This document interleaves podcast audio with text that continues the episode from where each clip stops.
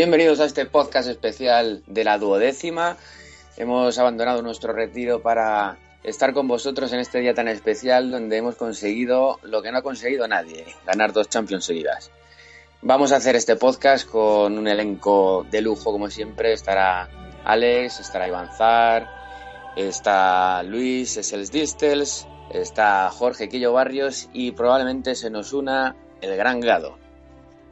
¿Qué tal chicos? ¿Cómo habéis vivido la resaca y el partido y estas cosas, Alex? Yo resaca bastante, la verdad, porque me pasé un poquito con las cervezas anoche.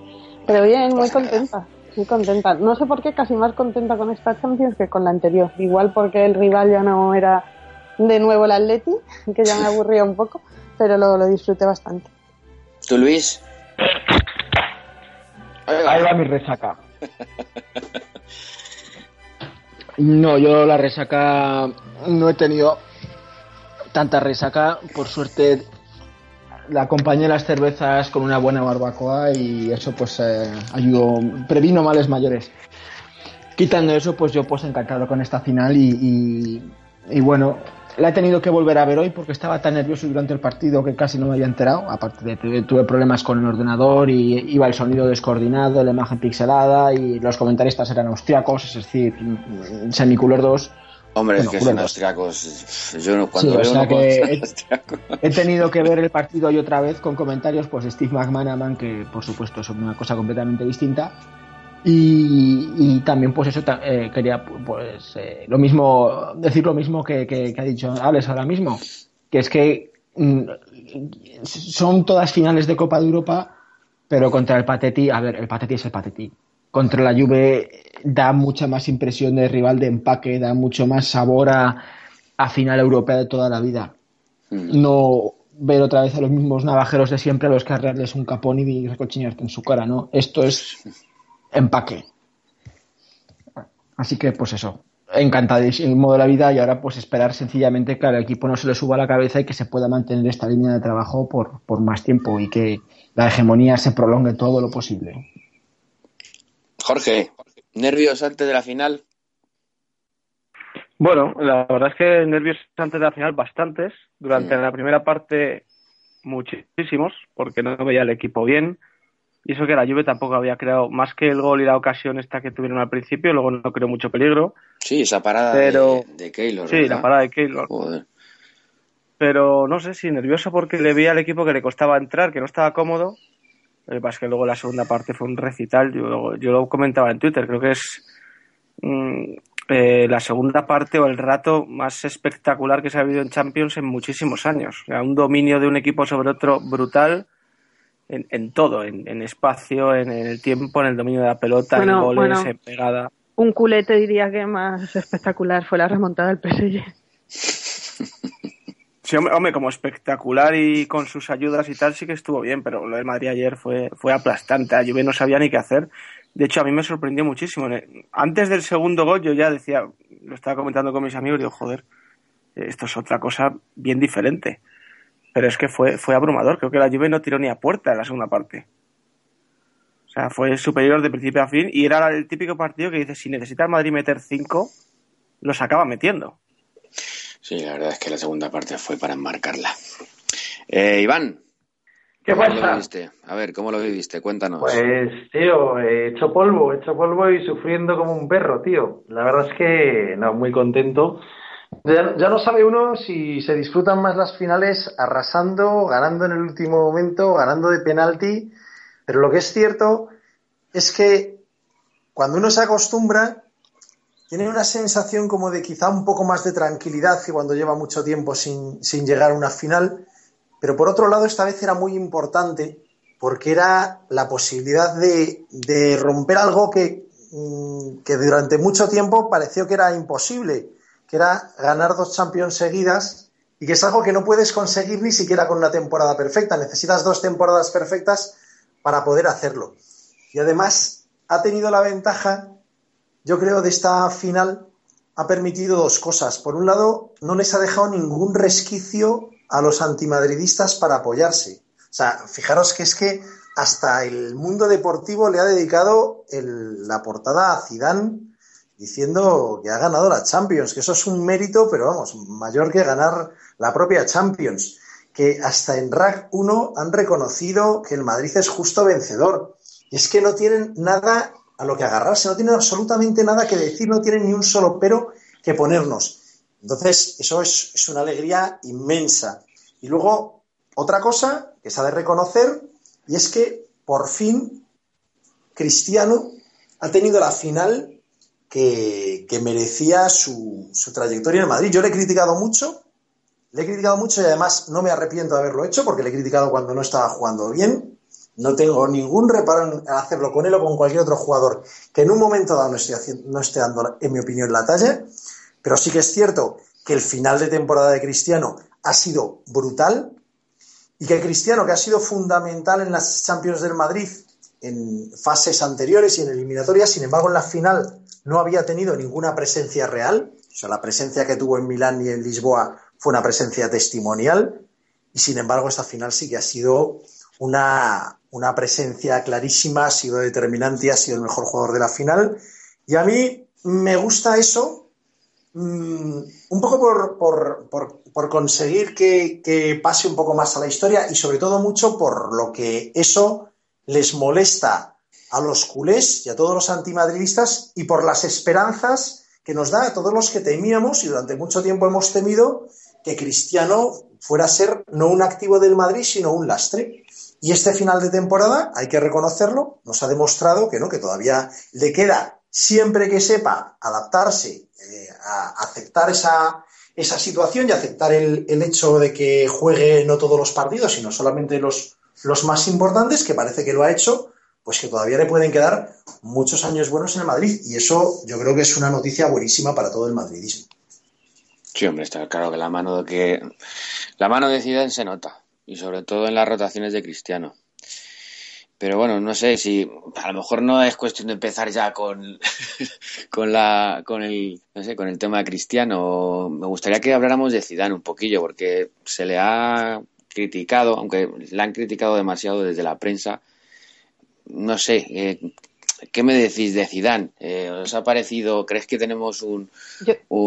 Sí, dime, Alex. No, no, no, te quería interrumpir. No, que si, que si creéis que tenemos aquí un entrenador ya para, para no tener que estar cambiando cada dos años, un entrenador que conoce a los jugadores, que ha sido una referente, una figura.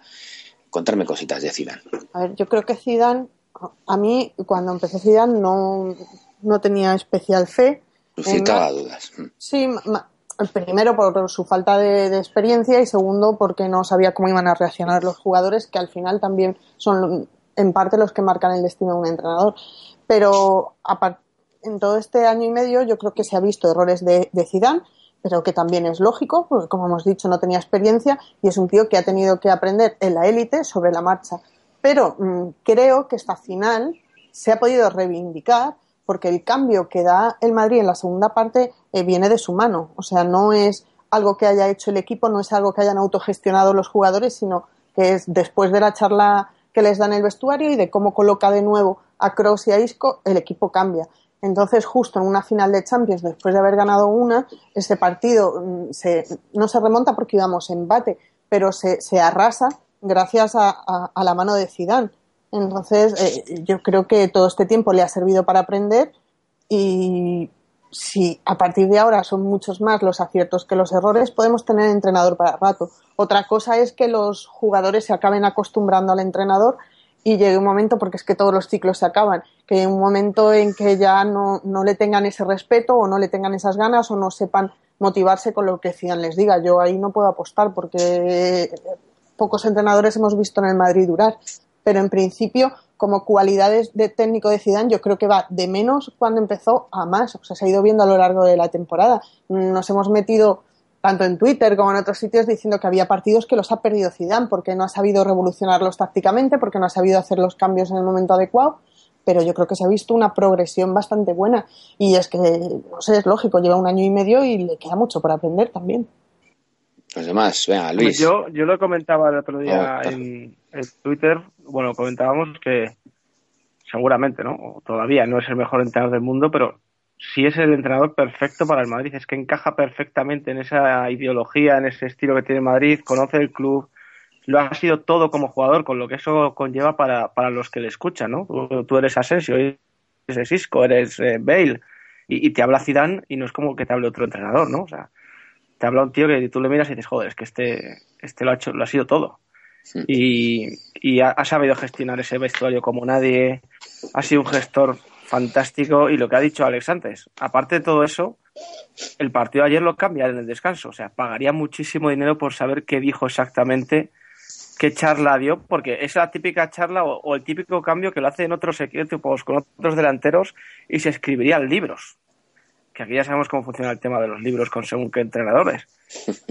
Pero es que Zidane, es lo que te digo, encaja perfectamente en el Madrid. Ahora mismo no, hay un entrenador al que pongas que funcione igual que Zidane. Te podrá ganar títulos, podrá tener un buen año y tal, pero es que Zidane da la sensación además de que está empezando algo muy grande. O sea, una especie de hegemonía, no sé si a nivel europeo, ya con dos Copas de Europa, pero sí a nivel español, capaz de darle a Madrid dos, tres ligas seguidas, que incluso el año pasado la habría ganado si no llega a llegar. O sea, la pena es que llegó un poquito tarde, pero habría ganado la liga igualmente. Entonces, para mí. Eh, está aprendiendo también en cuanto eh, una cosa que hemos alabado mucho últimamente de Zidane han sido las rotaciones, el llamado equipo o mal llamado equipo B, pero al principio no, no, existían esas rotaciones como tal. Es algo que también he ido aprendiendo sobre la marcha y he aprendido a confiar en los jugadores y los jugadores en saber responderle al entrenador.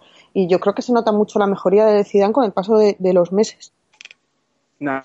Eso, eso sí, y además el tema, sobre todo con Cristiano, también ha tenido una, ha sido clave en el final de temporada de Cristiano, pero lo que dices es verdad. O sea, y además no es el típico entrenador como, por ejemplo, Luis Enrique en el Barcelona, que hace rotaciones en los partidos, yo que sé, Barcelona.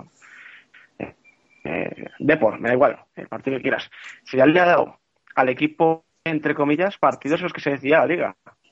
Y no, y no, se, y no ha dudado en ningún momento. O sea, el, partido del Molinón o el de Riazor, que eran partidos donde Madrid, eh, si palmaba o si empataba, se dejaba la liga, lo jugabas con Cristiano, Benzema, Bale y compañía en casa. Y eso es de un tío que dice, sí, yo hago rotaciones, pero no son rotaciones por dar descanso, sino rotaciones porque confío en toda mi plantilla. Y al final eso ha sido clave, claro.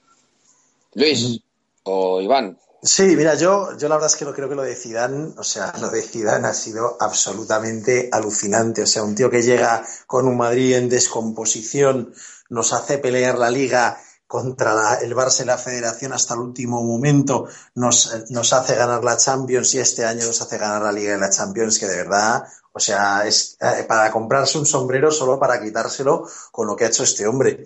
Y lo de Zidane demuestra una cosa, el Madrid no es eh, un club como el Atlético de Madrid. En el Atlético de Madrid tú puedes ser un entrenador, llegas ahí, impones tus teorías, militarizas al equipo y haces lo que tal. En el Madrid se necesita, sobre todo, primero psicología, porque estás entrenando a los mejores jugadores del mundo con los egos más inflados del mundo.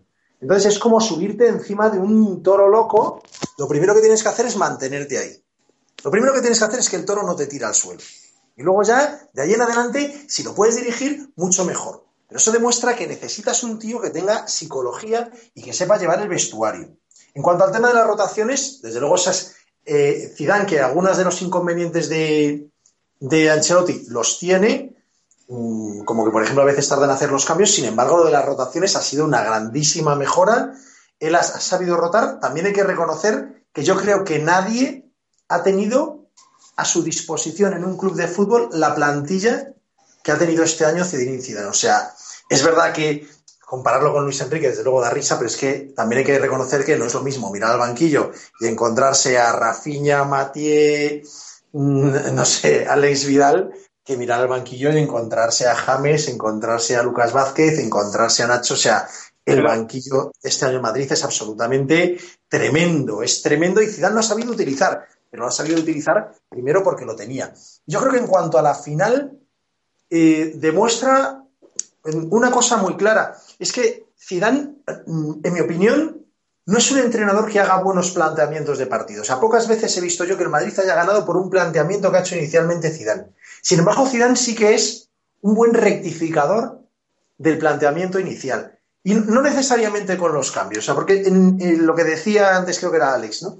O sea, Zidane cambia el equipo, en parte, seguramente en el tema psicológico, pero también lo cambia desde un punto de vista táctico, y el, y el Madrid lo echa hacia adelante cuando empieza la segunda parte, porque él ve los problemas que ha habido, como no se han entrado por las bandas, hace el equipo, digamos, lo extiende más hacia las, hacia las bandas, lo hace menos concentrado en el centro y, y lo lleva para arriba, mandando a Cross a presionar arriba, es decir, que cambia mucho el dibujo del equipo. Un planteamiento inicial que no le sale, y eso le pasa muchas veces, sí que tiene la habilidad para rectificar, la habilidad y la humildad para rectificar y decir, me he equivocado, esto no está funcionando y tengo que hacer otra cosa.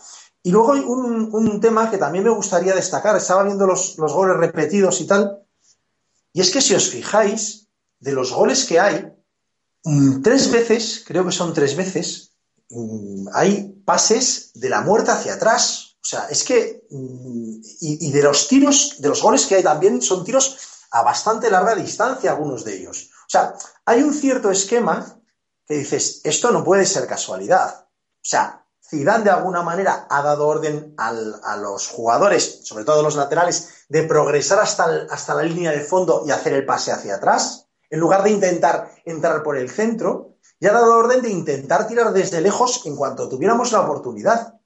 Y eso se demuestra en todos los goles.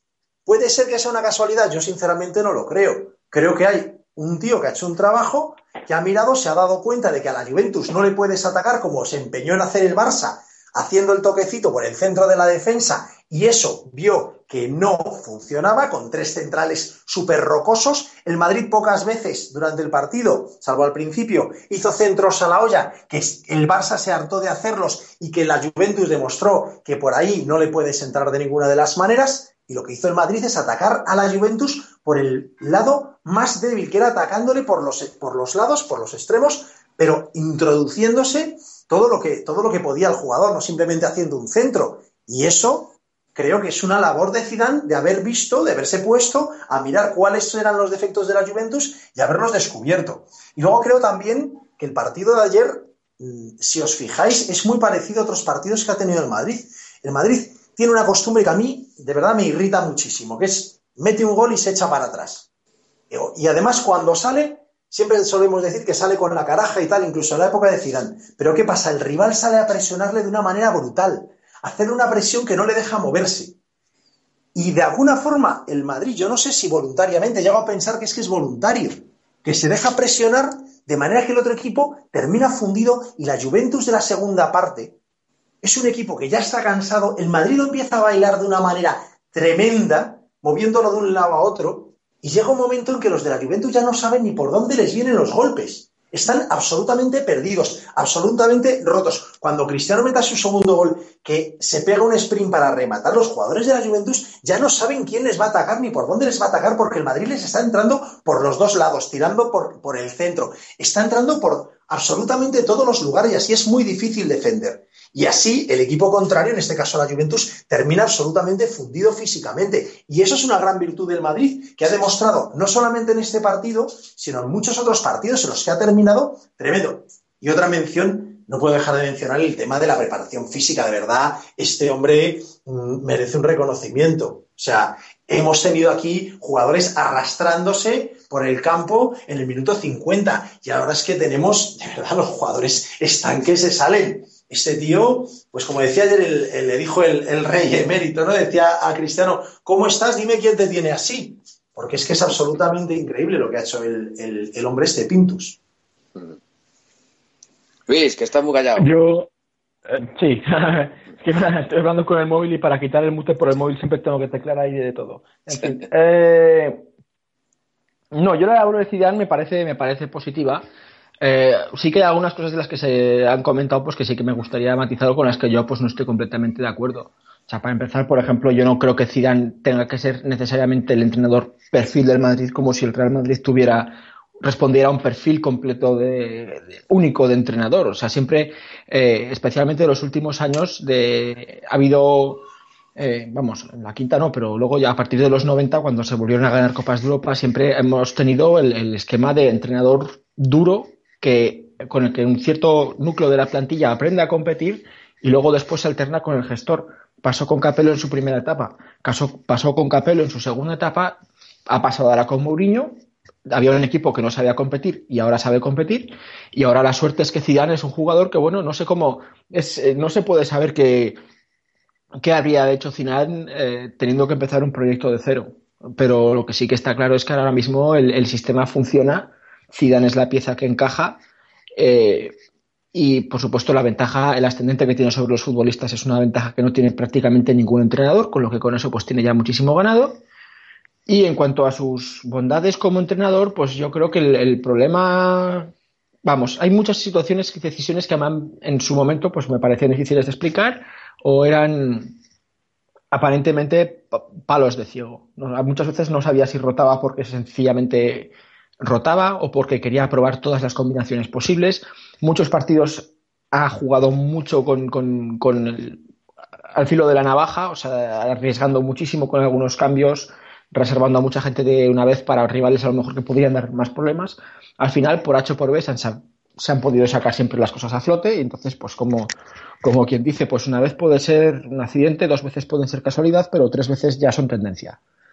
Entonces, eso ha pasado tantas veces esta temporada que, bueno, pues eh, los resultados acaban dando y quitando la razón y a Zidane pues le, están, dando, le están dando la razón. Entonces, pero veis a Zidane como un gran estratega de la pizarra, de un tío que estudia a los rivales, que, que da mucha charla táctica, porque yo, yo sinceramente tengo la sensación de que, de que aparte del, de la preparación física, aparte de contar con la mejor plantilla, yo creo que hay ahora mismo en, en el planeta fútbol, y, y, los, no sé, eh, yo creo que la cosa que eh, aporta Zidane es que es un jugador que se ha ganado una final de un mundial el solito, que le gusta el balón, que, él dice muchas veces que es futbolista en los entrenamientos, por lo poco que se puede ver en, el Real Madrid Televisión y cuando sacan fragmentos, son muchos entrenamientos de mucho toque de balón, mucha jugada, mucha pared, mucho disparo a puerta y, eso hace que los jugadores estén contentos y funciona todo muchísimo mejor que, no sé, pues en otro tipo de perfil de entrenador. Pero eh, en lo que dice Luis estoy muy de acuerdo. Eh, necesitamos de vez en cuando un entrenador que, pone las cartas sobre la mesa, que enseña al equipo a competir y, luego pues que salen los astros. Lo que pasa, Tony, yo, creo... Sí, a ver.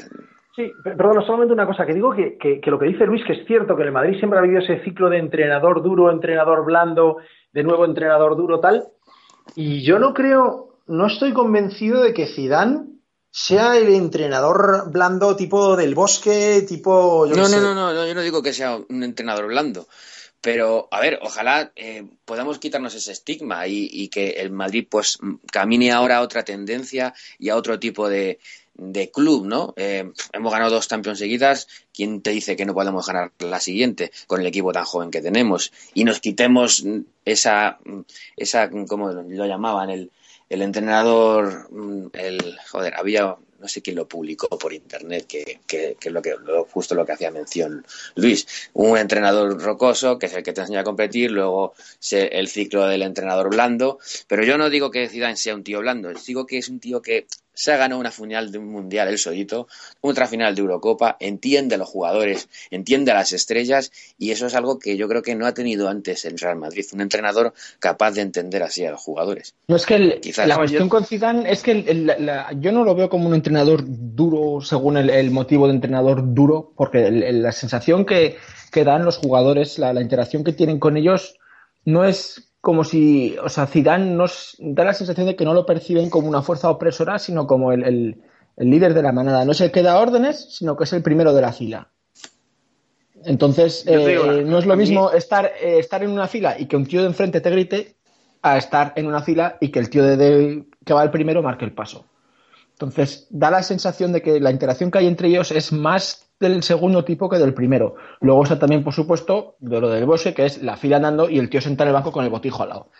Pero bueno, eh, no, en cuanto a Zidane, a mí lo que me parece que, que deja mucho la, eh, lo que sí que se va notando de Zidane es que es un eh, es una persona que no tiene puede, puede tardar mucho en encontrar la, la, llave correcta. Ya pasó la temporada pasada con Casemiro empezó a jugar básicamente porque estaban lesionados los que jugaban en, su posición. Y era un jugador que estaba inicialmente en el ostracismo, lo puso y empezó a funcionar. Esta temporada con el 4-4-2 se ha lesionado Bale, se ha cambiado el esquema, se ha dejado de veces y zarandajas y resulta que con el 4-4-2 somos un equipo robustísimo, muy muy difícil de ganar y que compensa muy bien sus desequilibrios en defensa. Ya no tenemos que sufrir tanto los agujeros por las bandas como antes porque sencillamente los, los mediocentros se, escalonan, se escalonan mucho mejor con, los laterales y con los centrales. Entonces, esos eh, eh, son cambios que se han ido tomando, se han ido tomando, pero Zidane no es tan esclavo del libro como de los resultados, por mucho que a veces le cueste llegar a ellos. Entonces, a mí eso me parece muy bien. Y luego también se nota, por ejemplo, desde el principio de temporada hasta ahora, sí que se aprecia una cierta evolución, a lo mejor, no tanto, vamos, aparte del 4-4-2, 4-3-3, pero a nivel de circulación de balón, por ejemplo, sí que se nota que antes era más plana, ahora eh, son mucho más de avanzar y retrasar, de, mover el balón de banda a banda, pero zigzagueando en vez de en plano en vez de horizontal me refiero. Entonces sí que se ve que el equipo poco a poco va cada vez desarrollando más automatismos, agilizando su circulación de balón sin perder los recursos que ya sabían manejar antes, con lo cual pues eh, sí que más allá de que necesite desarrollar un libro de soluciones en plan señor lobo, decir yo soy aquí el mago que te digo las palabras mágicas y te, te saca un conejo de la chistera cuando menos te lo esperas y cuanto más falta te hace. Más que eso, sí que está creando un, equipo muy robusto, muy fiable, al que cada vez es más difícil de molestar y de sacarle de su situación, de, de su zona de confort. Entonces, eso, para eso yo sí que me quito el sombrero. En cuanto a, a cómo es de estratega y cómo es de táctico, pues hay muy pocos partidos en los que creo que haya hecho las dos cosas a la vez. Hay partidos que los ha planteado muy bien desde el principio y luego se los ha complicado. Hay partidos que se los ha planteado muy mal y luego los ha sabido rectificar. Pero las dos cosas a la vez, hacer un planteamiento bueno y luego con los cambios volver a aceptar, eso no se lo he visto tantas veces. O yo no me acuerdo de que lo haya hecho tantas veces. Yo creo que Zidane, cuando está hablando de lo del perfil de entrenador, creo que es la mezcla perfecta entre Mourinho y Ancelotti y que se es muy justo cuando se habla de que es un buen gestor de vestuario y, conoce bien a los jugadores y es simpático o, o, como cae bien tal. Cuando le das un baño como el de la lluvia ayer en la segunda parte o el que le das al Bayern Múnich, por ejemplo, hay algo más que llevarte bien con el entrenador o, o tener un buen feeling con el entrenador. Hay un trabajo detrás. Eh, yo las, la eliminatoria que hace el Madrid contra el Bayern no se la he visto en mi vida y mira que el Madrid ha jugado, la de 0-4 fue muy buena, por ejemplo, allí en Alemania, pero eh, el día de la ida, por ejemplo, si el Madrid gana 1-5 en, en Múnich, no pasa nada. Lo que pasa es que se topa con un Neuer que lo paró todo aquella noche. Eh, en el Bernabéu no tenían ni que haber llegado a la prórroga. La segunda parte de ayer, como digo. La primera hora contra el Atlético Madrid en el derby, que es verdad que luego se va todo al traste y acabamos empatando de aquella manera. Pero Zidane eh, ha demostrado que es mucho más que un buen gestor, mucho más que un tío que sabe manejar el vestuario y además que, ha mamado fútbol italiano, sabe, sabe de dónde viene, sabe cuáles son los conoce el estudiado, fútbol, sí. más de lo que pensamos. Sí, es, un- es un conocedor, es un conocedor perfecto. Sabe dónde se mueve. Ayer, ayer en el descanso gestiona, gestiona perfecto. Algo, algo habrá visto en la primera parte para decir, este es el problema, aquí lo detecto, esta es la solución. Y en la segunda parte, evidentemente, él no pensaría que la segunda parte iban a, a destrozar a la Juve, pero la destroza. Y una cosa, el ¿vosotros qué preferís? ¿El 4-4-2? ¿El 4-3-3? Si no se llega a lesionar Bale y, y morimos con el 4-3-3, ¿habríamos obtenido el mismo resultado? ¿Qué pensáis de eso? A ver, el 4-3-3 puede ser perfecto si tienes a los tres de delante al 100%, porque te van a generar eh, tanto peligro y tantos goles que, aunque dejes un poco descubierto el centro del campo, eh, te va a compensar. Pero es que este año no hemos visto al- a esos tres del 4-3-3 al 100% juntos en ningún momento. Entonces, obviamente, es mucho mejor un 4-4-2 que es bastante más robusto y menos arriesgado. Yo creo que con las características de Cristiano actuales, un 4-4 un 4-3-3 ya no vale. Para tener un 4-3-3, los delanteros tienen que pringarse mucho más en la presión. Una muy buena parte del éxito de la BBC era precisamente los intercambios de posiciones que había entre los tres jugadores.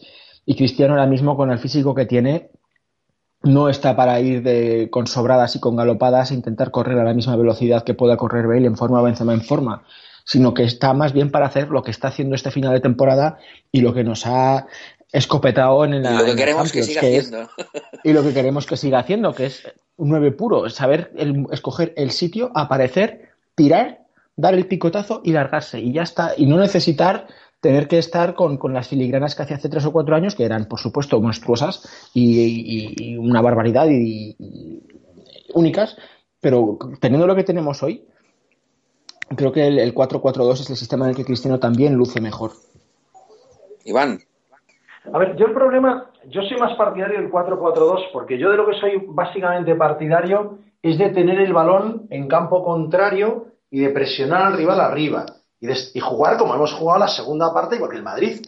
Yo, yo creo que una idea básica de táctica, pero ya más allá del fútbol, es que cuando tú eres superior al contrario, tienes que intentar que haya el mayor número de oportunidades posible para que el azar influya lo menos que se pueda, ¿no? Entonces yo soy partidario de, eso, de jugar en el campo contrario y el Madrid con el 4-3-3 tiene la tendencia a, recurrir mucho al contragolpe, a, no tener el control del partido de la misma manera. Y lo peor del 4-3-3 es, no es el 4-3-3 en sí, sino es que el 4-3-3 es la BBC por decreto.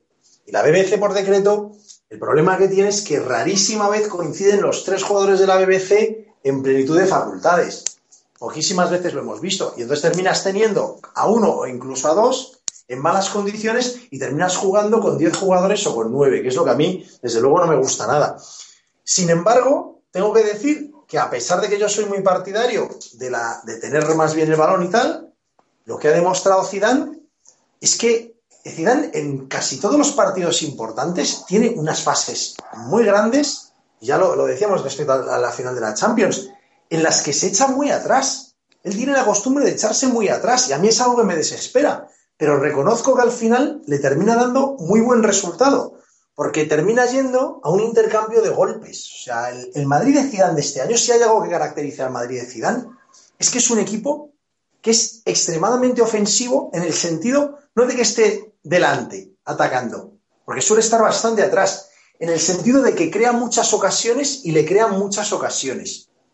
Entonces, de alguna manera, consigue Zidane que eso sea así. Y eso se, se, traduce en que el Madrid ha metido gol en todos los partidos, no de la liga, sino de todas las competiciones. 65 partidos metiendo gol, que es una puñetera borrada. O sea, yo creo que esta, esta temporada debería llamarse la temporada del gol por partido, porque es algo absolutamente alucinante y que demuestra que hay una intencionalidad de Zidane en que los partidos sean así, en que los partidos sean partidos muy abiertos, en los que se crean muchas ocasiones, tú sabes que es muy probable que vayas a recibir gol, pero sabes también que de alguna manera al final tienes tanta artillería que vas a terminar derribando al, al contrario.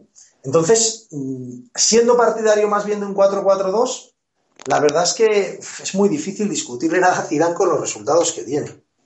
De todas formas, la tendencia a echarse atrás después de marcar un gol no viene exclusivamente con Zidane. Yo recuerdo que era algo de lo que se le recriminaba a Benítez y era que el equipo en cuanto marcaba se echaba atrás y yo no sé, no recuerdo ahora muy bien con Ancelotti, pero claro, con Mourinho que era un poco más defensivo, eh, en, ciertos momentos también pasaba. Yo ya no sé si es algo de los eh, mismos jugadores mm, que, no sé, por inercia, porque ya bajan el ritmo y creen que ya deben dosificar en el momento de marcar un gol. No, no sé si es algo que les dice Zidane lo de que se echen atrás cuando marquen, la verdad.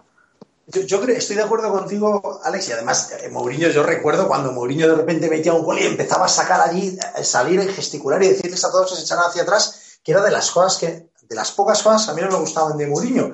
Pero sí que es cierto que aparte de esa tendencia de Madrid a, a echarse atrás cuando mete un gol, sí que ha habido partidos muy importantes de esta etapa del Madrid en los que se ha salido voluntariamente a jugar atrás. Y recuerdo, por ejemplo, la eliminatoria con el Manchester City, que, jugamos, que jugamos muy, muy a, defender, ¿no? Entonces yo creo que sí que aparte de esa tendencia del Madrid, hay una cierta tendencia de Zidane a, porque no, no olvidemos que Zidane es francés, pero se ha formado en Italia. Entonces, sí que en algunos casos es un poco trapatoni, es un poco de, de amarrar un poco atrás y ver como tal, pero de una manera muy extraña. No sé, yo, yo sinceramente creo que este equipo de Zidane es posiblemente el equipo más difícil de analizar que existe.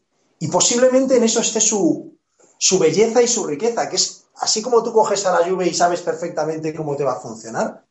Saber cómo funciona el Madrid de Zidane es que hasta yo creo que hasta para el propio Zidane tiene que ser complicado. Es una especie de, de monstruo anárquico que puede devorar cualquier cosa. En cualquier caso, yo creo que, que la flor de Zidane, o lo que realmente para mí es la flor de Zidane, es que, como he, he dicho al principio y me reitero, es un tío que está aprendiendo. Y estás aprendiendo con una plantilla ganadora. Porque con una plantilla que no fuese tan ganadora es que no te da tiempo a aprender, porque estás en la puta calle pero ha tenido la suerte de tener esta gran plantilla que, pese a que al principio ha ido cometiendo errores y pese a que ha habido partidos que hemos estado muy en la cuerda floja, como hemos dicho, eh, tenemos esa gran plantilla que ha sabido ganarlos. Y dentro de que vas ganando los partidos tienes mucho más margen para aprender de tus equivocaciones y poder rectificarlas y yo creo que la suerte de Zidane ha sido esa. Quizá por eso en el Castilla no le fue tan bien y quizá por eso sí le está yendo bien en el Madrid, porque no es lo mismo aprender eh, teniendo un equipo que te respalda y que da la cara por ti cuando tú te estás equivocando, a tener un equipo que hace lo que puede y que si encima tú te equivocas, pues se va al garete. Hombre, y también otra cosa que, tener un equipo que no se intenta apuntar los jugadores los éxitos. Esa es la principal diferencia que hay, yo creo, tú de la plantilla, por ejemplo, con Mourinho que con Zidane Ahora mismo todos los jugadores les preguntas quién es el responsable del éxito y todos te dicen Zidane. En la época de Mourinho lo que se decía y se corría era lo contrario. A ver quién la tenía más larga. Que si los capitanes de la selección española, que si Mourinho por otro lado, que si Cristiano por otro lado, y todo el mundo ansioso de llevarse los laureles. Eso sí que es una diferencia, también una, una suerte y un privilegio que haya congeniado con la plantilla hasta tal punto, bueno, sí tiene el ascendente, de, por supuesto, de que casi todos han crecido con postes suyos en la habitación. Pero, pero de momento no hay una no hay separación de egos. Los, los jugadores con el ego más desatado de la plantilla están de su lado y no da la sensación de que, de que haya vaya a cambiar mucho las cosas. Tampoco hay hay eh, no creo que Florentino tampoco le interese repetir una situación como con los Galácticos cuando se trajo a Beckham y, y, bueno, los jugadores ahora tienen también una personalidad distinta, así que no se puede esperar que se vaya a repetir un, desplome como el que pasó en aquella época, ¿no? Entonces eso sí que es sí que es para mí de suerte. El, el, lo que yo a lo mejor tendría con un poquito de cautela es a lo mejor eh, esperar que a Zidane no le ocurra lo que le ocurrió a Cruz en el Barça, que es empezar a, a, a intentar descubrir demasiado, intentar tirar demasiado de la cantera intentar eh, crear agravios comparativos con sus hijos jugando o con intentando ascender a canteranos y meterlos con cazador o intentar fichar al siguiente jugador que no se ha descubierto todavía y, traerte a Korneyevs.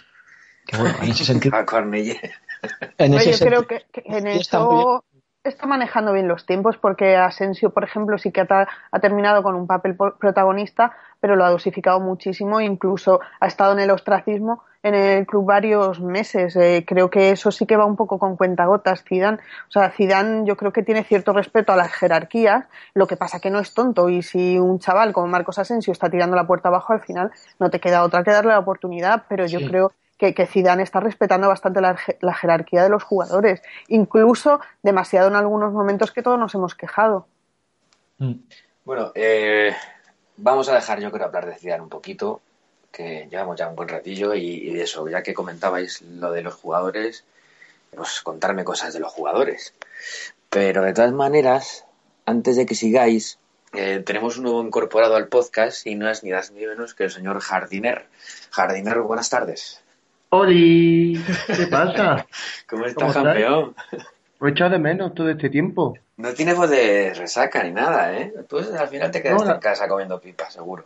La tengo un poquito tocada, pero porque, bueno, son las cosas, los gajes del oficio, la cerveza, el tabaco, el quitar y... Tiene una genética tú. ¿Qué tal? Cuéntanos, ¿cómo, cómo viviste? Eh, me parece haber ido cerveza. Salud. Gracias. Que, nada, tío, muy bien. Estuve con un amigo y tal. Chillamos como puto animales. Pasa que aquí en Sevilla, ya sabes, es como esa zona hostil donde no se ven camisetas de Madrid por la calle, la gente no celebra en sus casas, todos tenemos como el último reducto, ahí en ese bloque de pisos, que alteró la manzana y que después se fue a jugar fútbol en un bar y a dar por culo. O sea, un clásico plan de sábado. Y bueno, ¿y del partido qué? ¿Qué me dices? Hostia, ¿Con pues... nervios? ¿Eh, qué? ¿Con nervios? Joder, yo lo había perdido, ¿eh? Pero desde antes de empezar, yo lo había puesto que perdíamos. Y el puto descanso yo... El contragafe... claro, es que el contragafe no es gratuito, hay que sacrificar un poco de nervios. Pero, tío, que yo en el descanso lo veía perdidísimo, ¿eh? O sea, pero en la puta B, o sea, íbamos a morir porque la putísima lluvia de los huevos nos tenía rinconados, tío, y, y no éramos capaces de, de, hacer jugadas, no sabíamos sacar la pelota, no, no podíamos hacer nuestro juego. Y yo no sé Zidane qué les doparía en el vestuario, qué coño les diría, pero el equipo pareció otro, ¿eh? Y fue un, jodido vendaval y se vinieron súper arriba y cambió totalmente el partido. La Juve rinconadísima atrás. Y encima yo, yo, creo que nadie esperaba que la Juve saliera tan valiente en la primera parte, ¿eh? Claro, tío, era eso, que el Madrid estaba súper descolocado, ¿no? No como que no encontraba su sitio en el campo, pero en el descanso pues ya se invirtió en las tornas y también tuvimos esa suerte de que el gol de Casemiro ahí desde 40 metros casi pues lo descolocó un poco y tal y, claro ya la lluvia ya se encontró como un poco fuera de sí de hostia está en Madrid apretándonos llegando con claridad y encima vamos perdiendo. Yo pensaba digo bueno seguramente esta gente va a echarse ahora súper arriba y a lo mejor a la contra pues tenemos alguna ocasión y tal pero es que no sé cómo cómo de bien jugamos, pero que no nos dejamos salir de su campo, tío. No tuvieron ni una, no sé, ni un, unos cinco minutos de intentarlo, nada, nada. La lluvia estaba súper arrinconada atrás y, y que cojones, yo disfruté como un cerdo en un charco de barro. bueno, y que antes de que entraras íbamos a hablar de, de, bueno, jugadores, ya un poquito, ya no solo con respecto a la final, sino ya haciendo un compendio de todo el año. Eh, aparte de Cristiano, obviamente, ¿qué, ¿a quién más destacáis del, del, equipo? A Cuentrao. A Cuentrao, ¿verdad? que ha desaparecido en la fiesta en el ayuntamiento. Joder. Y aparte de Cuentrao, ¿quién más? A ver, venga. Yo destacaría, mm, bueno, a ver, jugaron todos bastante bien, algunos mejor que otros, pero creo que fue si el planteamiento de Zidane en la segunda parte, lo que les dijo, o el movimiento ese que hizo con Isco y con Cross fue fundamental, creo que también fue fundamental en esta final Keylor Navas. O sea, si no hace la parada esa que hizo al principio, no sé si fue en el minuto 3, y empezamos el partido perdiendo, mmm, creo que nos hubiese costado mucho más y creo que es una pieza clave y se lo merece porque ha tenido una temporada bastante irregular, pero en los últimos partidos lo ha hecho muy bien y se le ha estado ninguneando por todos los sitios hablando de De Gea, de qué tal. Incluso a días antes de jugar la final le preguntaban si se iba a ir porque iba a venir De Gea y tal. Y, creo que, que, fue fundamental su intervención en la final. Luego ya podemos hablar de Modric, que es, que es Dios, podemos hablar de Cristiano, que, que sé que es que ya es el emperador de todo esto.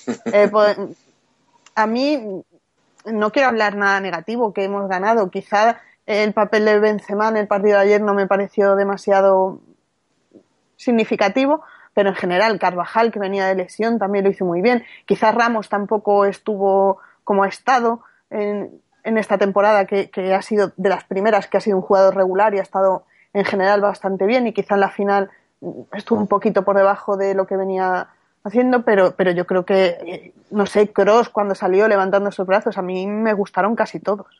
Ah, Iván, yo, yo para mí los, los que destacan son los cuatro, los cuatro mediocampistas. Para mí son es, es, el, es el, el, núcleo, el alma del equipo, lo que le da el, carácter y el empaque y la forma de jugar son los cuatro futbolistas. Si la pelota, para mí el cambio principal entre la primera mitad y la segunda, sencillamente que el equipo en la primera mitad, por la presión de la lluvia y por por al intentar vencer esa presión, sacar la pelota de una forma bastante más atropellada, no fueron capaces de conservar el balón bien y de que los, los mediocentros recibieran el balón en una posición más o menos franca y en, condiciones de ser jugado con una cierta calma.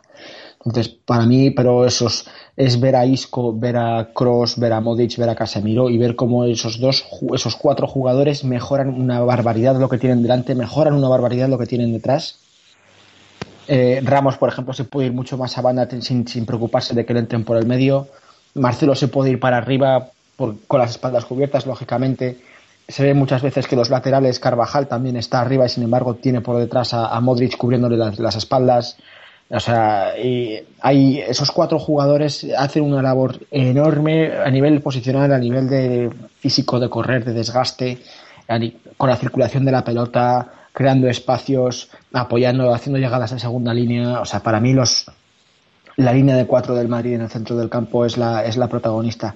Y muy de acuerdo con lo que dijo con lo que ha dicho ahora Alex de Cross, su salida del campo con los brazos en alto, eso es, para un alemán debe ser como el equivalente de Juanito cuando salió contra el Borussia. Lo único es que en vez de ser un, un malagueño de sangre caliente, eh, es un alemán poco expresivo, pero sin embargo ver a un tío que normalmente no se suele dignar en gestos eh, espolear al público y, y, agitar los brazos con furia y con rabia y con euforia, contenida pero euforia, es, eh, para mí es una de las imágenes de la final. Sí, que además el tío, eh, no sé, hace, hace, poco hizo unas declaraciones en las que no volvía a Alemania ni loco, vamos. y se iría por Navidades, digo yo. Lo que me gustaría mucho destacar es que, igual que en el último año, dependíamos casi por completo de, de la eficacia de los tres de arriba, ¿no? Tanto de la BBC como antes de Tridente, con Mourinho, con Di María y Cristiano y tal.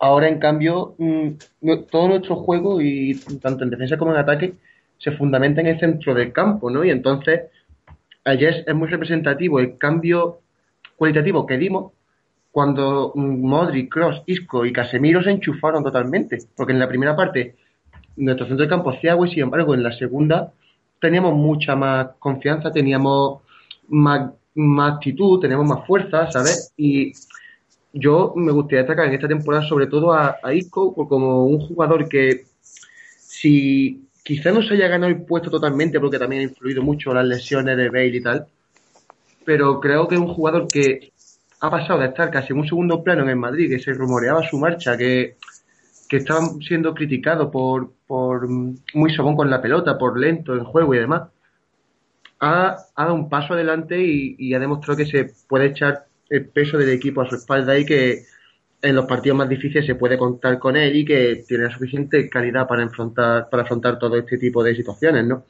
Entonces, yo me quedo de este año sobre todo con la mejora de Isco y con también un poco con Casemiro, que siempre es muy criticado de que sea un tronco, de que si no sabe dónde pasa en condiciones y tal. De Casemiro me parece un tío que sencillamente hace su función y es de los mejores en el mundo haciendo esa función. Yo no quiero un puto pivote defensivo que sepa dar pasas de 40 metros al pie. Yo quiero un pivote defensivo que cuando lo encare Dybala le mete una tarasca y no se levante del suelo en cuatro minutos, ¿sabes? Y Casemiro eso hace a la perfección, igual que hace eso roba la pelota limpiamente. Y es muy inteligente al asegurar los pases. Él sabe que no, no tiene que correr riesgo, él prefiere soltar la Modric o a Kroos y que sean ellos los que distribuyan, ¿no? Entonces yo me quedo sobre todo con, con eso, con Isco y con Casemiro, porque Modric y Kroos no podemos ya decir nada que no esté dicho. Son jugadores excepcionales son la puta hostia. Y es que ya está todo dicho, ¿no? Se acaban los objetivos. Y también me gustaría destacar el partido de ayer, es lo que habéis comentado antes, de la imagen de Cross saliendo del campo, arengando a la afición. Yo pienso que el partido en sí está lleno de muchas imágenes icónicas, ¿no? Porque igual que esa, hay una en la que están todos los jugadores en Madrid celebrando el gol de Casemiro, creo que es. Y sin embargo, se ve aparte a, a Isco y a Asensio abrazados en la banda sonriendo. Es decir, son, son dos tíos que compiten por, una, por un puesto, pero de, con el buen rollo que reina dentro de ese vestuario, para ellos prima el compañerismo, prima el, la unidad del equipo, ¿sabes? Y que se llevan de, de, puta madre. Y eso, joder, eso gusta verlo en tu equipo, gusta ver que dos jugadores que quizá podrían tener algún tipo de, de rencor o lo que sea, que están dispuestos a ayudarse uno a otro. Y a mí me encantó ver eso, igual que me encantó ver a Casimiro llorando tirado en el suelo, igual que me encantó ver a Cross saliendo del campo y haciendo esos gestos de afición. A mí son cosas que me gustaron ayer muchísimo y bueno, no sé si a lo mejor Iván tiene algo más que añadir.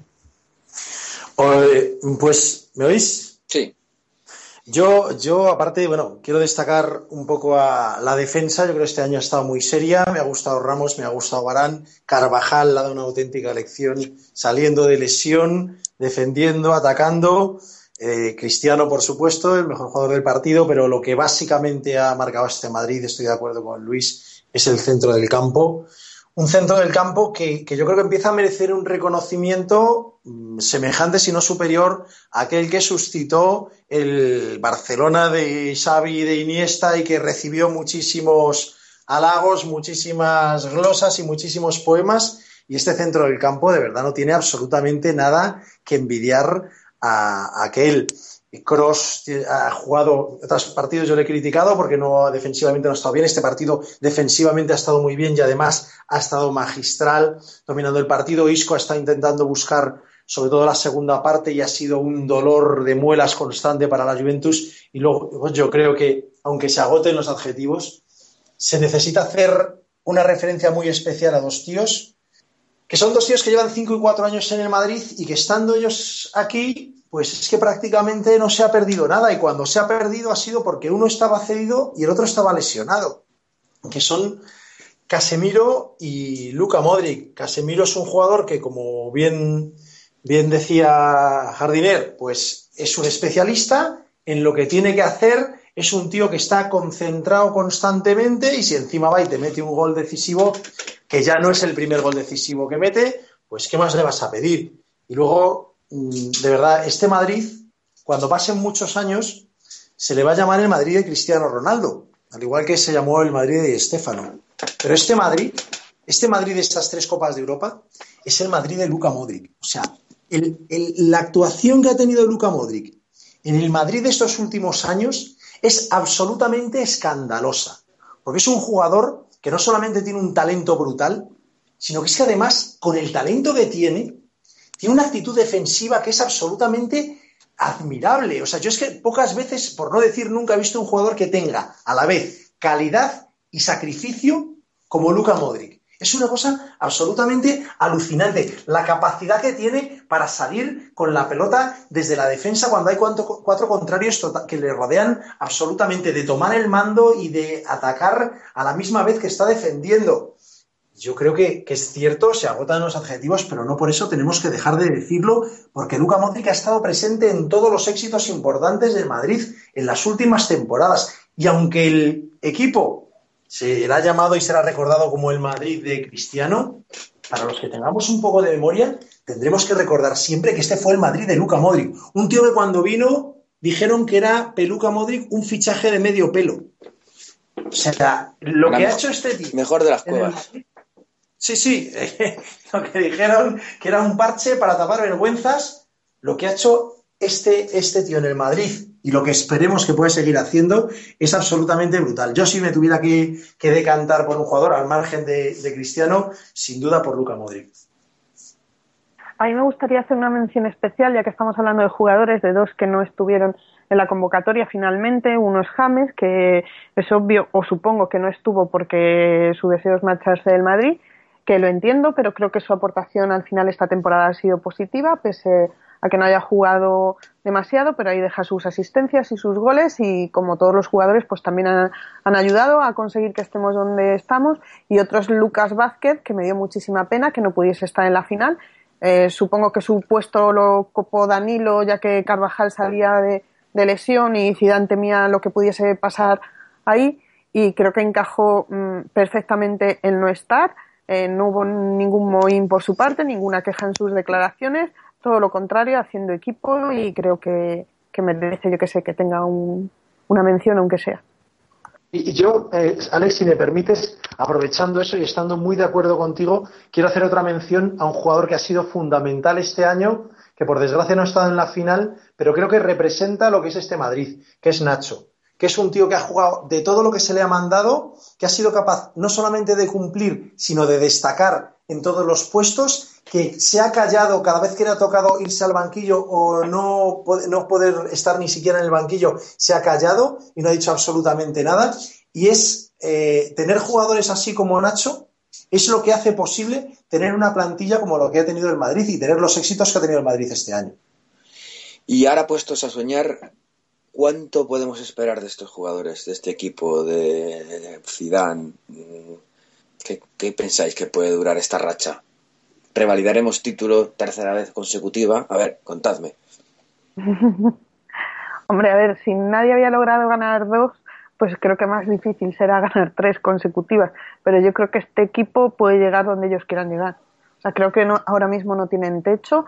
Creo que se, se irán dos o tres o cuatro jugadores de la plantilla. Habrá algún fichaje, si se ficha bien, si se acoplan bien al equipo, mm, yo creo que pueden llegar donde quieran. Pero las perspectivas de futuro, ¿creéis que, porque claro, Cristiano, Modric, eh, ya son jugadores que tienen cierta edad, a pesar de que mm, Modric ha llegado como un reactor al final de, temporada. ha descansado bastante, yo creo, Modric. Ha tenido bastantes partidos de descanso. Sí que es cierto que ya tiene 30 o 31 años. Ahí tenemos a Koba. Koba a mí me gusta mucho y no lo ha hecho mal.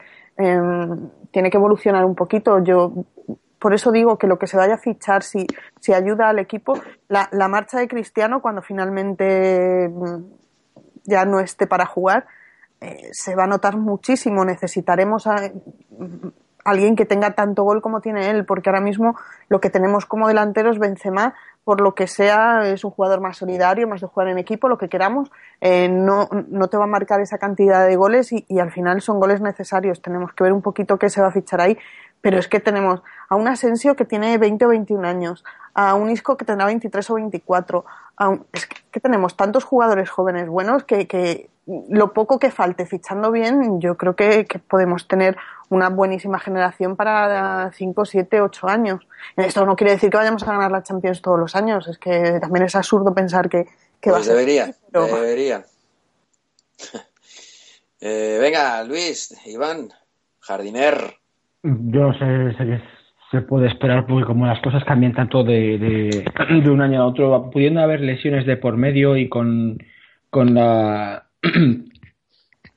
por ejemplo, el caso de un, caso que fue muy muy en su día de Marcelo cuando se lesionó con Mourinho la primera la segunda temporada de venir hecho un tiro, lesionarse en la tercera, lateral izquierda fue puñetas. Entonces eh, hay ciertas posiciones en las que pues nunca yo no, no, no, no suelo tener expectativas muy altas. Creo que si el equipo mantiene la línea de trabajo, a ninguno se le va la pinza y no se malean como pasó pues con los Galácticos al principio o como pasó después de la octava cuando se le subieron los humos a la cabeza a todo el equipo, pues eh, me refiero con los Galácticos y con los Ferraris. O sea, cuando mientras no pasen cosas como esas, pues el equipo, por supuesto, tiene potencial para marcar una era pues lo que tenemos ahora siete u ocho años más y si el, la dirección técnica sigue con la misma política de fichar talento joven, pues con, Galle, con Vallejo, por ejemplo, que ya está fichado, con Ceballos, con el que pueda venir después, bueno, Ceballos no sé si está fichado, ¿no? Pero vamos, es, la política que lleva el equipo es esa fichar joven, talento joven, vender bien, que es algo que no se había hecho nunca en, en muchísimo tiempo, vender jugadores como, sin perder dinero. Eh, si se sigue manteniendo la línea de trabajo y a nadie se le va la pinza, por supuesto que se pueden, tenemos, podemos tener tranquilamente ocho años delante que pueden ser gloriosos. Lo que pasa es que eso nunca suele ocurrir, pero bueno, habrá que tocar madera y esperar. Iván.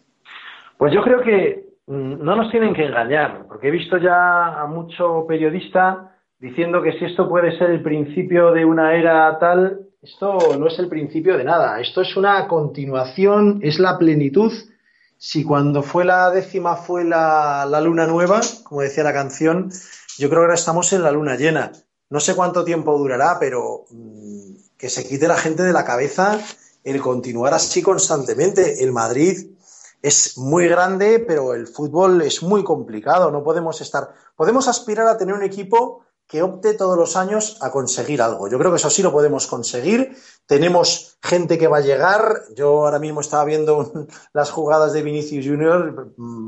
Promete muchísimo. Hay muchísimos jugadores que suenan. Y además, el, el éxito engendra más éxito, porque, claro, dice, ahora vendemos, vendemos caro, claro, pero es que cuando tú no tienes necesidad de vender, porque tampoco tienes tanta necesidad de comprar, es mucho más fácil vender, vender caro. Son jugadores que además han ganado algo, tienen más prestigio, están mejor en el mercado.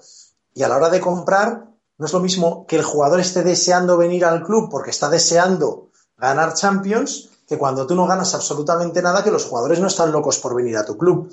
Pero no hay que mmm, olvidarse de que esto es un momento dorado. O sea, por mí, si ahora ya dijera, mira, oiga, se ha acabado el fútbol, ya no hay más fútbol, esto se ha quedado así, aquí cerramos el chiringuito, yo estaría encantado de la vida, porque no vamos a llegar, o es muy, muy, muy difícil que lleguemos más arriba de donde estamos ahora mismo. Ahora estamos en la cima. Y luego igual descubrimos otra cima más que existe y que podemos llegar más arriba. Pero que nadie se le olvide que ahora estamos en la cima y lo que hay que hacer es disfrutar de este momento y hacer que nuestros enemigos sufran este momento. A ver, cuando, cuando, he empezado a hablar he dicho, vamos a intentar soñar un poco.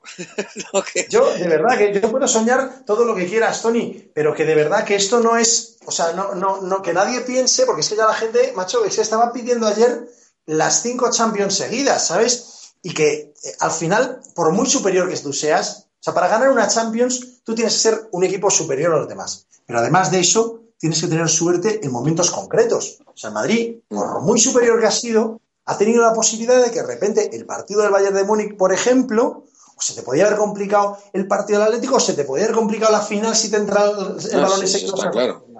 Entonces, se tienen que juntar tantas circunstancias. Ya lo de las lesiones, pues lógicamente el Madrid ahora está muy bien cubierto de lesiones porque va a tener dos jugadores. De hecho, las dos únicas posiciones que no tenían cobertura suficiente, que eran la de 5 y de la de lateral del izquierdo, el año que viene van a estar cubiertos. O sea que se está haciendo un buen trabajo. Pero aún con eso, yo creo que lo que tendría que aspirar el Madrid es a estar todos los años en semifinales de Champions. Que es lo que llevamos haciendo siete años y luego habrá algunos años que te vaya bien y la puedas ganar y otros años que no te vaya bien. Pero que yo lo que no querría es que por imaginar un futuro absolutamente delirante, dejemos de disfrutar esta época. Porque yo he vivido otras épocas más duras y sé lo que es, y, llegará un momento que miraremos hacia atrás y diremos, joder, es que de repente en cuatro años ganamos tres Champions. Que nadie nos robe el derecho a disfrutar de este momento. Mm. Que nadie nos lo robe. Eh, jardiner, venga, que sé que te tienes que ir, tienes una agenda muy apretada, no sé si es el favor en venir y demás, entonces despídete con, con, tu, con tu sueño para el Madrid de estos próximos años. A ver. Yo no tengo ningún sueño, yo sé que el año que viene caemos octavos. Estoy muy tranquilo a ese tema. ya estás haciendo contragafe. No, no, lo digo totalmente en serio. Ya toca caer otra vez contra un Lyon, contra un Borussia Mönchengladbach, algo así. Contra una Polnicosia. Una Polnicosia me vale también. Y nada, mi sueño, ojalá, ojalá y esta racha dure eternamente, pero es que lo que, lo ha dicho Iván, esto es fútbol, el fútbol es muy complicado y aunque tengamos la mejor plantilla del mundo, un día malo puede tenerlo cualquiera y un partido malo te puede condicionar una competición, como en la Champions, por ejemplo. Eh, quizás nuestra asignatura pendiente sea un poco más ganar, ganar más liga, ¿sabes? La típica frase de menos Champions y más liga. Eh, porque, joder, aunque hayamos ganado este año, llevábamos ya, pues, desde aquella liga de Mourinho de récord de goles, me parece, ¿no? Entonces, quizás, no digo que ganemos todos los años Liga Champions, pero un poquito más de regularidad en ese sentido sí necesitaríamos. Y también estoy de acuerdo con Iván en lo, en lo que él ha dicho, que ganar la Champions todos los años es imposible, pero qué mínimo que estar entre los cuatro semifinalistas, ¿no? Es al menos el mínimo que debe llegar en Madrid. Tenemos el equipo para ello, tenemos la gestión necesaria, tenemos la plantilla suficiente, el futuro con estos chavales como son Asensio, como son Isco, como es como Nacho, un futuro bastante prometedor, ¿no? Y yo creo que confiar en ellos porque han demostrado que se merecen nuestra confianza y que son capaces de tener un ciclo glorioso o como mínimo un ciclo ganador. Oye, y una cosa, hablando de glorioso, y para que Doni no se queje de que no le doy un sueño, por lo visto decían que igual el 2019 se jugaba la final de la Champions en el Wanda Metropolitano. Ya, tío, yo también lo he visto, pero yo eso debería ser un fake. No sé si es fake o no es fake, pero vamos, que no estaría mal, ¿no? Joder, sería la polla. O sea, me reservaría a todos los jugadores para el 2019. El suicidio colectivo que podría proseguir de, la, de Atléticos. El, Manzanares acaba desbordado. bueno, Jardiner, que muchas gracias, tío. Encantado de haber estado con vosotros, familia. Venga, un abrazo. Nos vemos. Un besito. Bueno, ya para ir terminando, no sé si queréis plantillar un poquito sobre los fichajes que estos ya que están acometidos. Está sonando Mbappé, ha comentado Iván al Vinicius este. Hablarme un poquito de. Pero Vinicius ya está fichado. Sí, bueno, pero todavía no viene hasta el 19, pero que a capítulo de fichajes. Eh, impresiones. Pero hombre, es que primero para saber qué fichajes queremos tendríamos que saber un poco quién se va a ir seguro. O sea, parece seguro, claro, luego tiene que haber ofertas que le interesa al club. Parece seguro que se vaya a ir James, parece que pueda irse Morata, supongo que se irá Coentrao. Eh, no sé qué más, qué más bajas va a tener el equipo. Eh, ya hemos fichado para el lateral izquierdo a Teo. No sé qué piensan si Morata se va, pues habrá que fichar un delantero. Lo que pasa que sabiendo que va a jugar poquito, tampoco te puedes traer a un super mega crack de delantero porque no va a colar estar en el banquillo. No sé. Pues, pues yo creo que yo creo que sí, o sea, yo creo que el Madrid tiene que traerse un delantero en condiciones. A mí quizá de lo que menos me ha convencido, a pesar de que ha hecho un par de jugadas y de lo más tal, yo creo que entre, o sea, Benzema, pues yo sí que, a ver, si a mí sí me ofrecen un cambio Benzema-Mbappé, eh, lo cojo ya, o sea, no tengo ningún género de dudas. ¿eh? Eh, yo creo que el Madrid necesita seguir haciendo lo que ha venido haciendo hasta ahora, que es comprar a los mejores jugadores que haya. Si sale James, va a salir por una pasta. No creo que vaya a salir por menos de 70, 75 o algo así. Mm, no sé, yo creo que podríamos poner lo que reste y traernos a un jugador como Mbappé.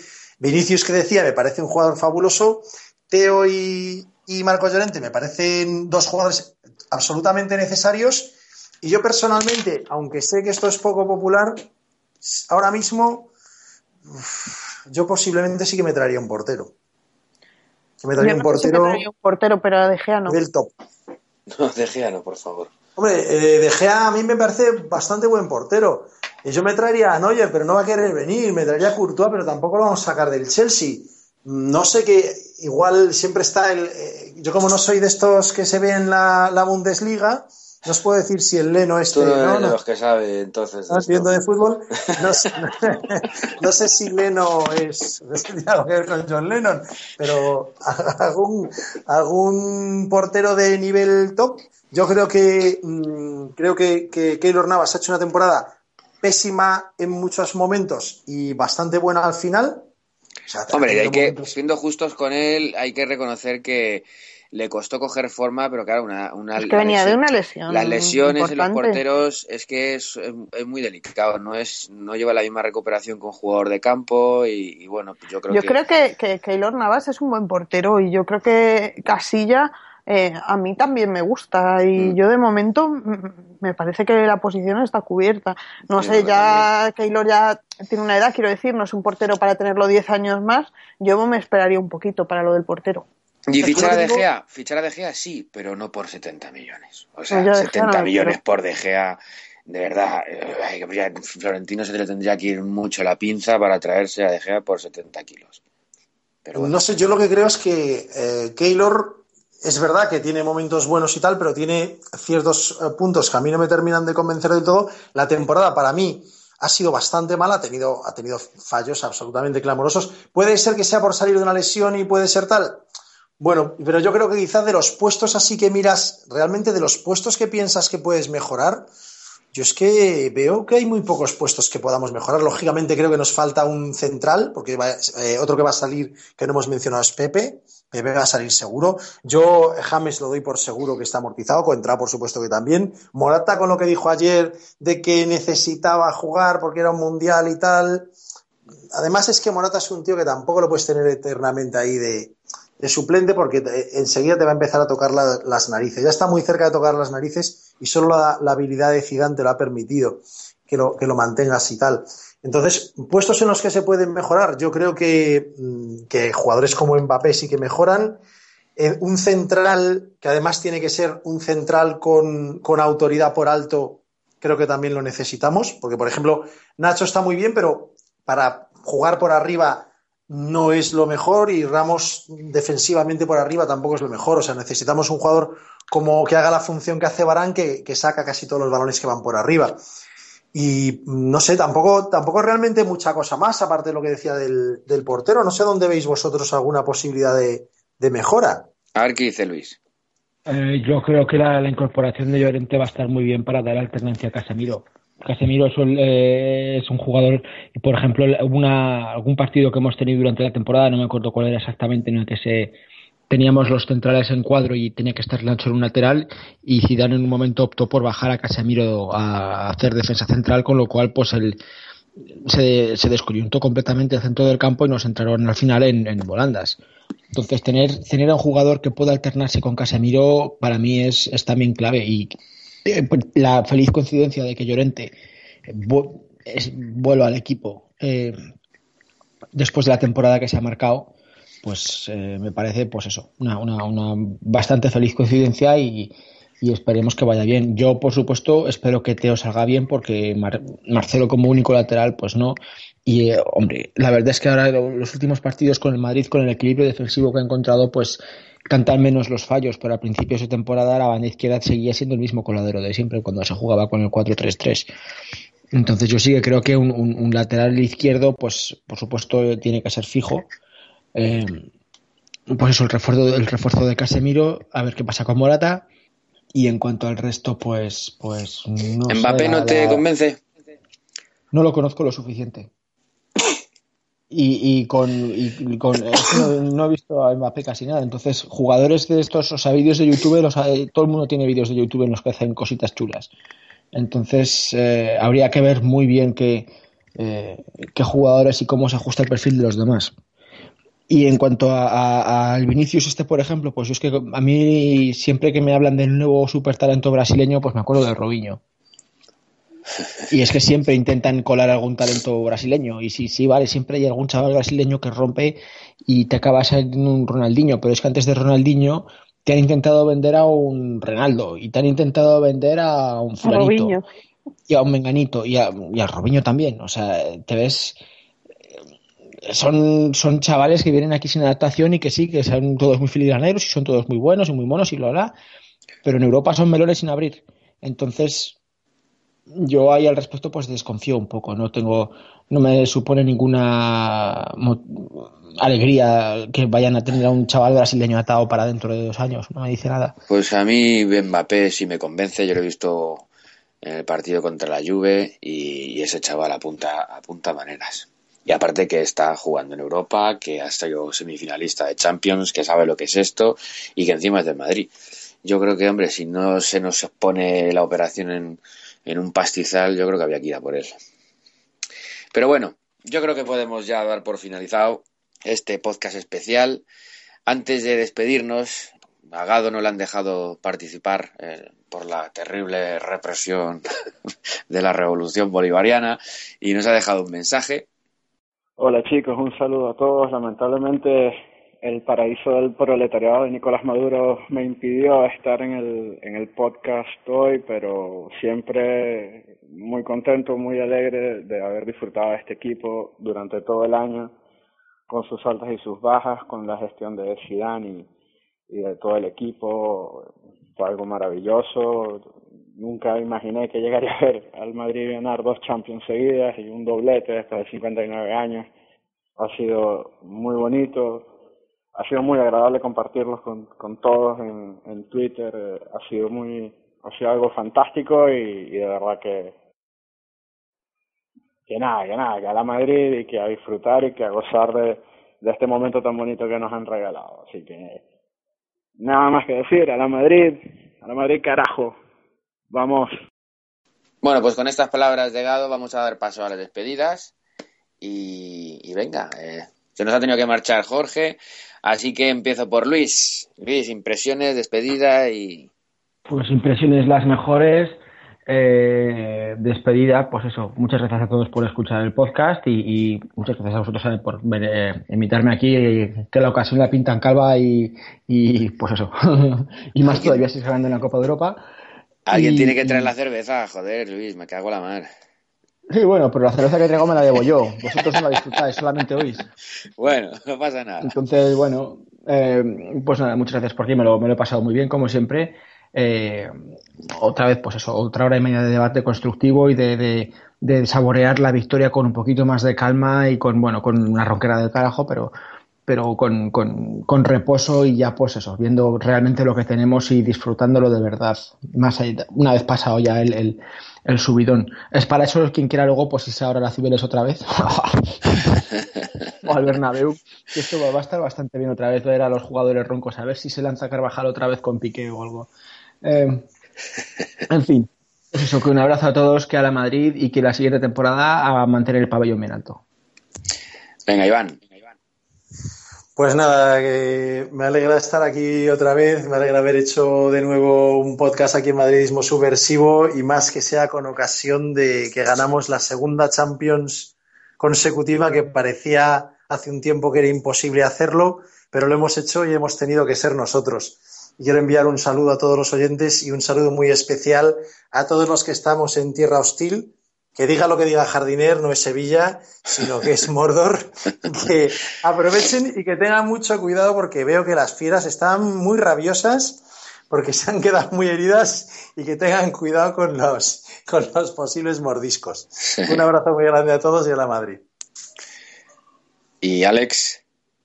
Bueno, yo lo primero que quiero hacer es reivindicarme y decir que si, os, que si habéis sufrido con el partido de ayer os jodéis, porque yo os avisé de que íbamos a ganar y si no me habéis hecho caso, pues lo siento mucho, porque yo estuve muy tranquila. Por otro lado, decir que me ha encantado otra vez estar aquí en Madridismo Supersivo, que aunque en, en muchos momentos se le echa de más, pues otras veces se echa un poquito de menos.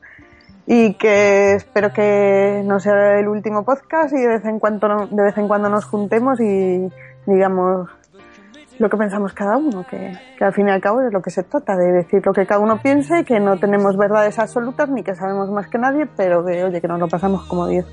Y que gracias por invitarme también. Pues gracias a todos y hasta aquí ha llegado este podcast especial. Un abrazo muy fuerte y a la Madrid. ¡A la Madrid!